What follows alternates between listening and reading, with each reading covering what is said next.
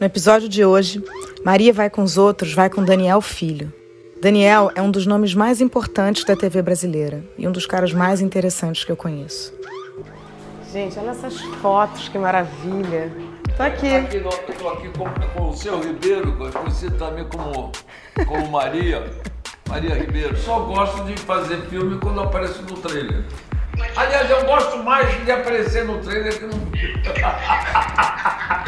Normalmente o trailer é visto por mais gente, é melhor que o filme de um modo é, geral. Sempre, né?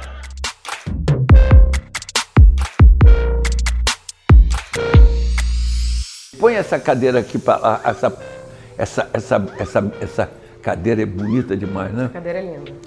E pronto, aqui ó, você tem um planão, quer ver? Vem ver. Você tem um planão aqui. Não, não abre mais, abre. É isso, tá bom, tá bom aí, não tá um bom plano?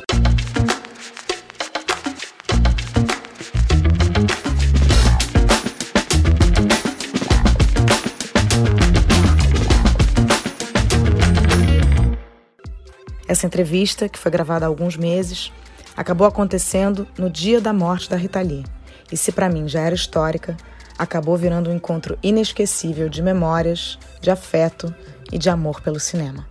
A Rita Lee é uma, uma, uma é uma pessoa, tenho é, amada, amada. Esses cantores todos que eu acabei trabalhando ali, nos Grandes Lomes, que foi um momento que é uma parte da minha profissão, né?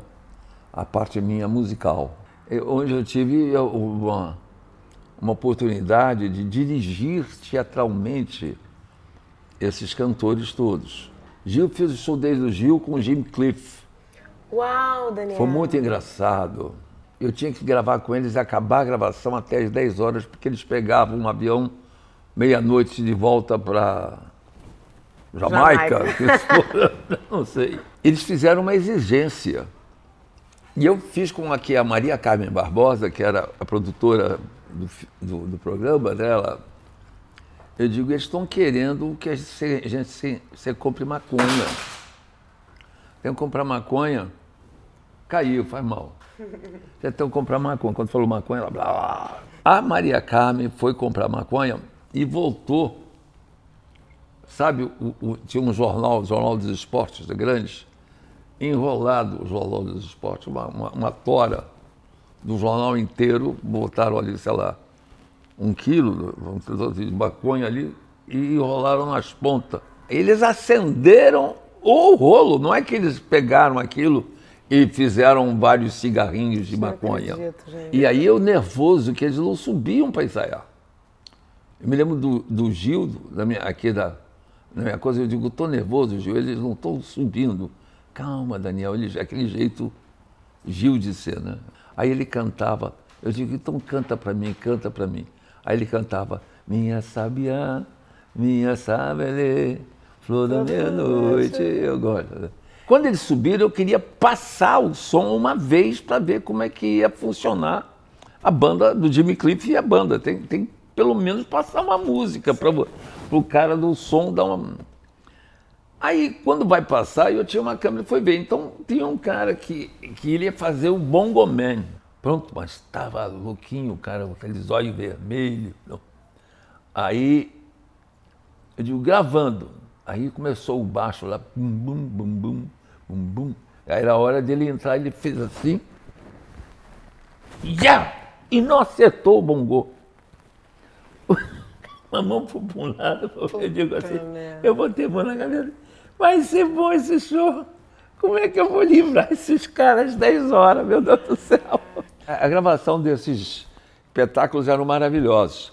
Quando chegou da Rita ali, eu já tinha criado uma intimidade com ela.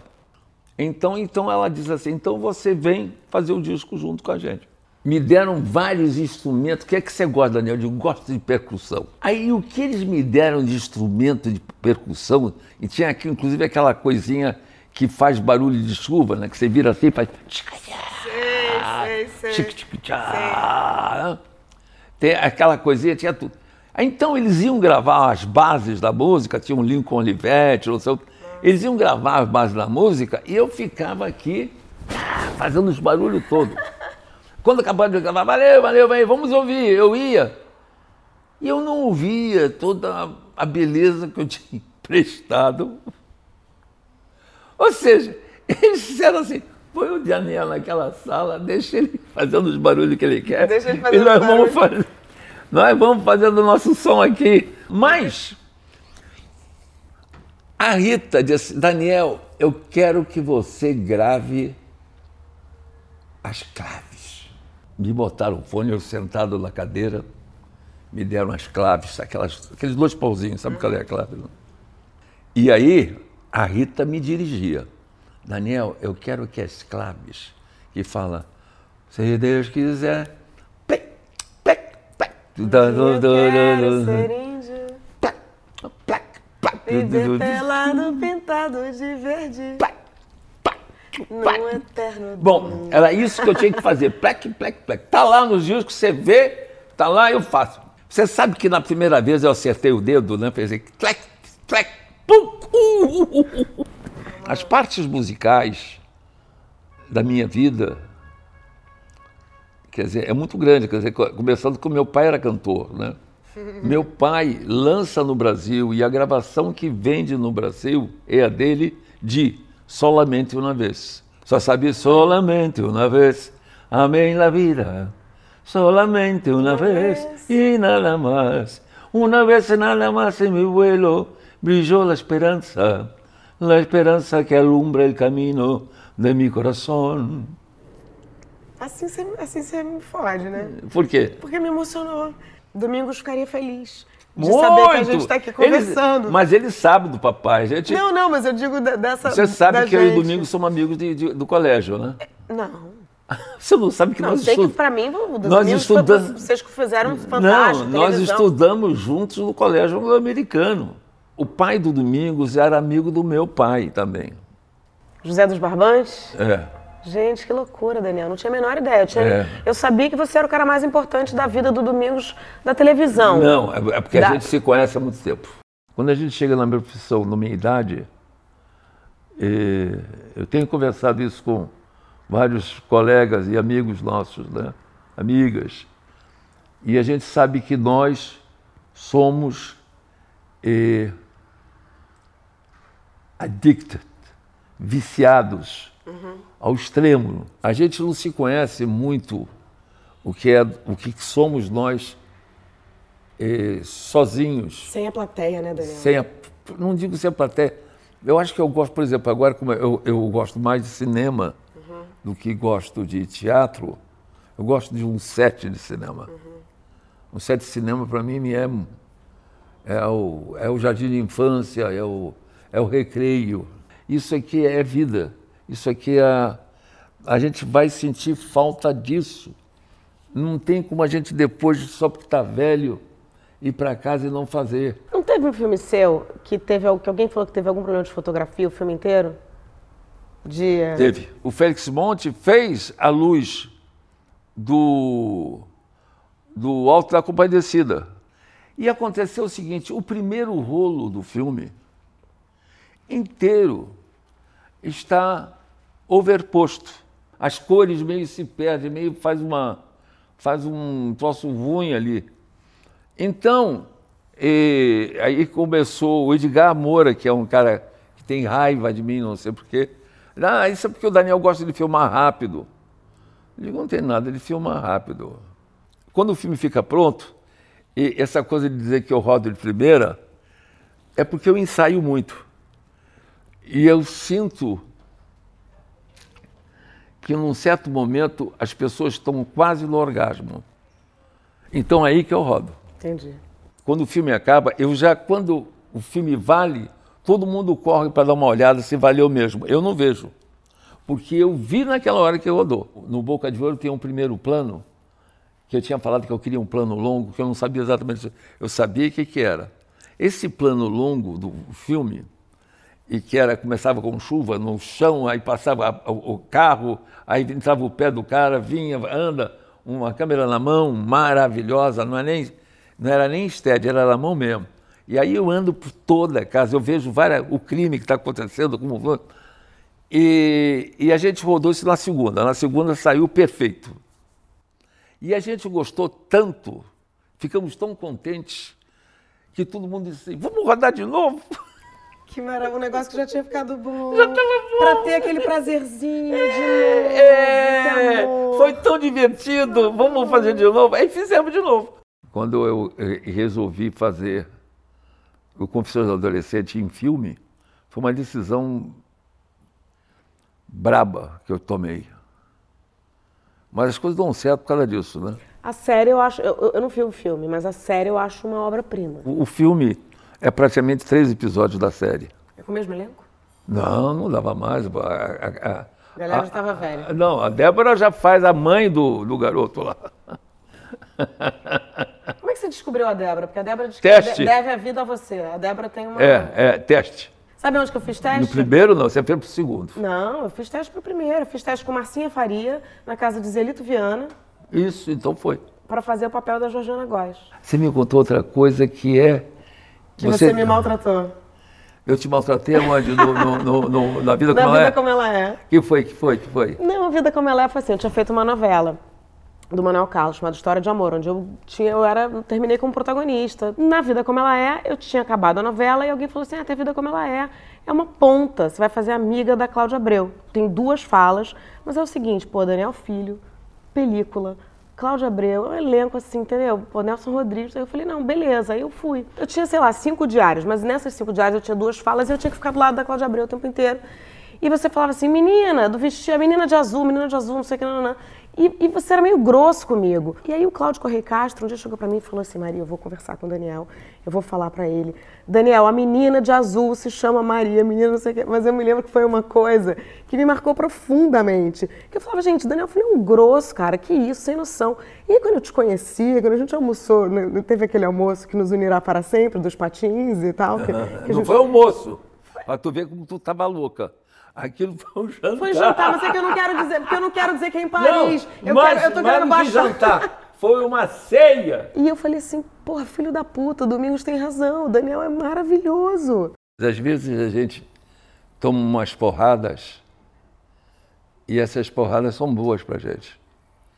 Né? Aquela, aquela frase que, que leva pobre pra frente a porrada, ele é certa, porque nada melhor do que se aproveitar a porrada para você se ajustar na vida, né? Porque se existe uma coisa boa para você fazer, é quando você toma porrada, você pensar, eu errei e não sei aonde, mas deixa eu pensar se essas pessoas estão com essa. Uma vez, quando eu tive uma grande desilusão afetiva, o Paulo não falou para mim, mas diretamente o Paulo ajudou, mas quem trouxe o recado foi o Domingos. Disse, Daniel, o Paulo diz que tu tá que você diminuiu de tamanho, você essa porrada que você tomou, você diminuiu de tamanho. Mas agora você está no teu tamanho. Isso foi tão bom para mim. Paulo José. O Paulo teria dito para o Domingos, e o Domingo veio me dar, veio me falar. Uhum. Foi me ajudar, né? Amigo é para essas coisas, né? Eu mesmo tenho visto de vez em quando, porque tem as pessoas que de vez em quando estão fazendo pesquisa sobre a gente ou sobre alguma coisa em que a gente está ou que esteve. E outro dia me mandaram uma entrevista minha e, logo após um sucesso meu. E eu li a entrevista puta, que coisa ruim, meu Deus, que cara pretencioso, um garoto de merda. É de ficar com vergonha. E é uma entrevista de quatro páginas, tá entendendo? O que deram margem para eu falar besteira é uma Você loucura. Fez muito sucesso, né, Daniel? Muitas Se vezes. Se eu tivesse feito um terço do seu sucesso, eu seria um nojo. Não, a gente é corruptível, não, Daniel. Porque se Deus quiser, tu ia tomar porrada. Quando você toma porrada, quando toma porrada, tu abaixa o Kengo e aproveita com o Kengo abaixado, porque é o melhor que a gente pode acontecer.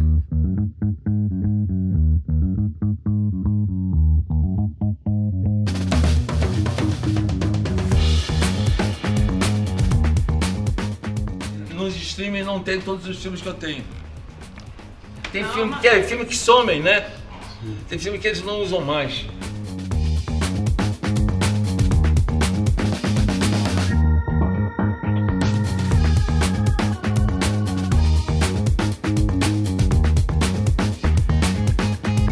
Sucesso é um gol. Mas o jogo tem. E um gol você faz em, em dois segundos. Mas o jogo tem 90 minutos, fora a prorrogação. Então, tem muito jogo para tu jogar e tu vai. E nego vai te derrubar no meio do caminho. É, tem essa. A gente pode fazer essas, essas brincadeiras com coisa, mas o sucesso, logicamente, acertar. É, e tem coisas que não, eu não estou desprezando isso. É muito bom ganhar prêmio.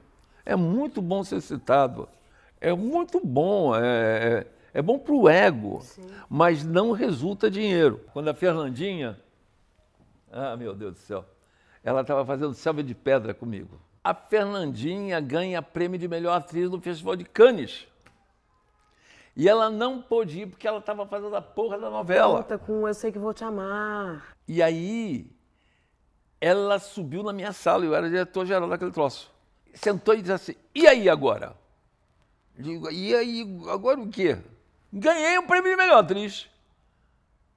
Digo, porra, parabéns, porra, maravilha. Amanhã tem gravação. Não, agora. E aí, como é que fica? Como é que fica o quê? Não, agora eu sou uma pessoa que o meu preço vale muito mais. Digo, não sei se, vai, é, se vai valer, porque eu já sabia, negócio de prêmio que não, não sobe o salário. Eu digo, tudo bem, maravilha, mas agora eu vou continuar ganhando aqui nessa novela o mesmo preço se eu sou agora uma atriz.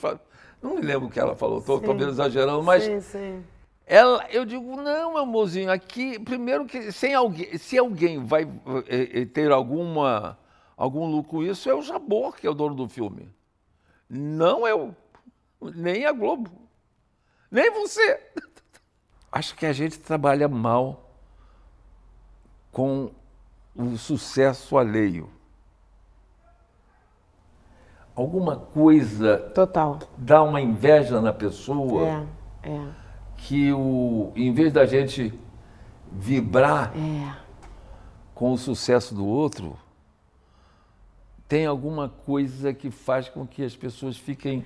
Quando a gente estava em Berlim com Tropa de Elite, as críticas no Brasil eram assim, acabavam com o filme. Acabavam com o filme. Quando o Zé ganhou o Urso de Ouro, eu me lembro que, em vez de ele ficar feliz porque ele estava ganhando. Isso, e, e, ele sempre fala isso, que tem muito a ver com sorte também, porque era o Costa Gavras, porque, né, tem, tem isso também. Mas ele falou, cara, eu nem pensava que, ah, eu tô ganhando Urso de Ouro. Eu só pensava que eu estava me vingando dos jornalistas brasileiros que tinham passado a semana inteira dando porrada no filme. Você se lembra, vocês já estavam aqui bem atentos como Cidade de Deus tomou porrada? Porra, lembro muito. Que é, tinha uma maquiagem no morro, que tinha não sei o quê. Estetização. Eu da, não conheço nenhum filme brasileiro que tenha feito mais sucesso internacional do que Cidade de Deus. Sim. O nosso trabalho é complexo porque a gente está exposto, muito exposto. Portanto, quando um crítico malha a gente ou disse, a gente sabe que é, é, estamos mexendo na alma de uma pessoa, que mesmo que ela não seja tão brilhante quanto outros, é, aquilo é o que ele tem para dar. Eu sei que, não estou pedindo, mas é, é, essa profissão estou falando para você porque você sabe o quanto dolorido ela é, uhum. o quanto a gente gosta e como é dolorido.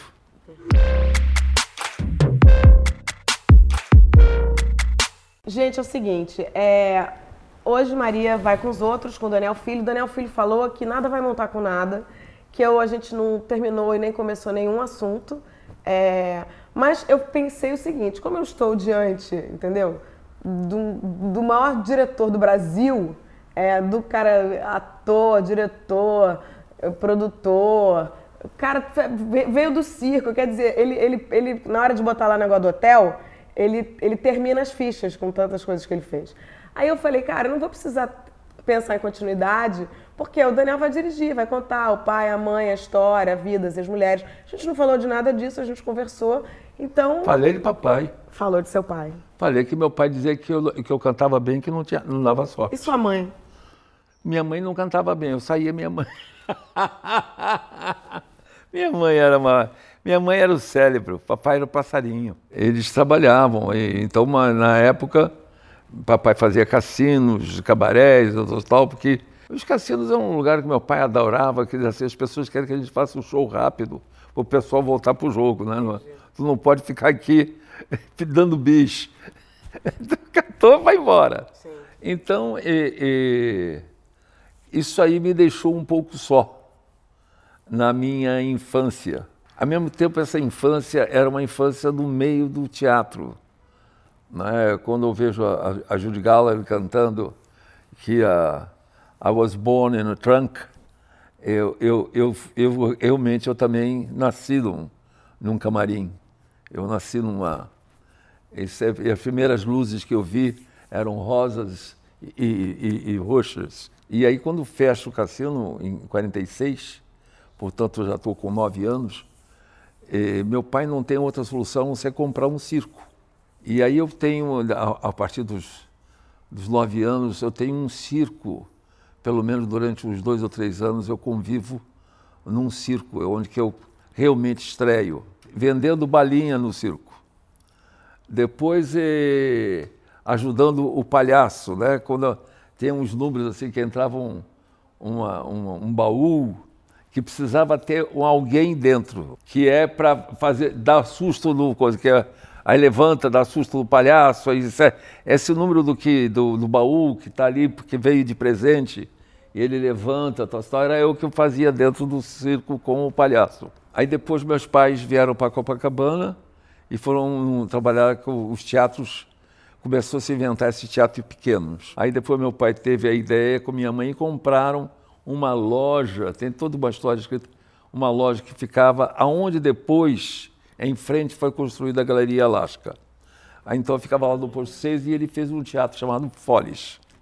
Esse teatro que ele fez, Foles, é um teatro onde eu estreio com 12, 13 anos, fazendo número de plateia e ajudando o mágico. Eu fiz de um tudo em teatro. Fui maquinista, fui eletricista, fui bilheteiro, fui indicador de cadeiras onde eu ganhava um dinheirinho, aquela, aquela, aquela, aquela gorjeta, você indica a cadeira sim, só, a terceira, sim, tá, tá, né, e distribui o programinha e tal.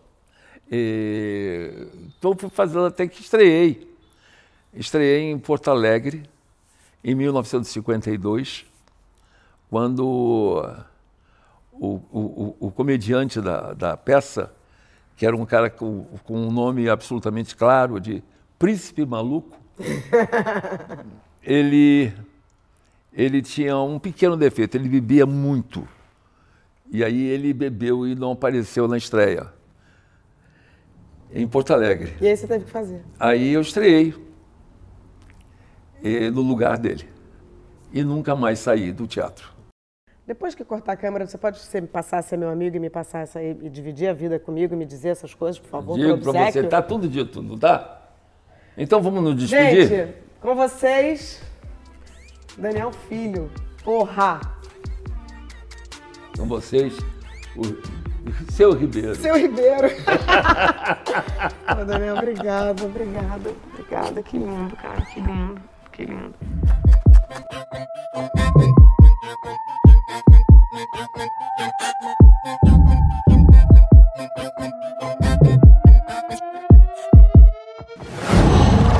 Qual?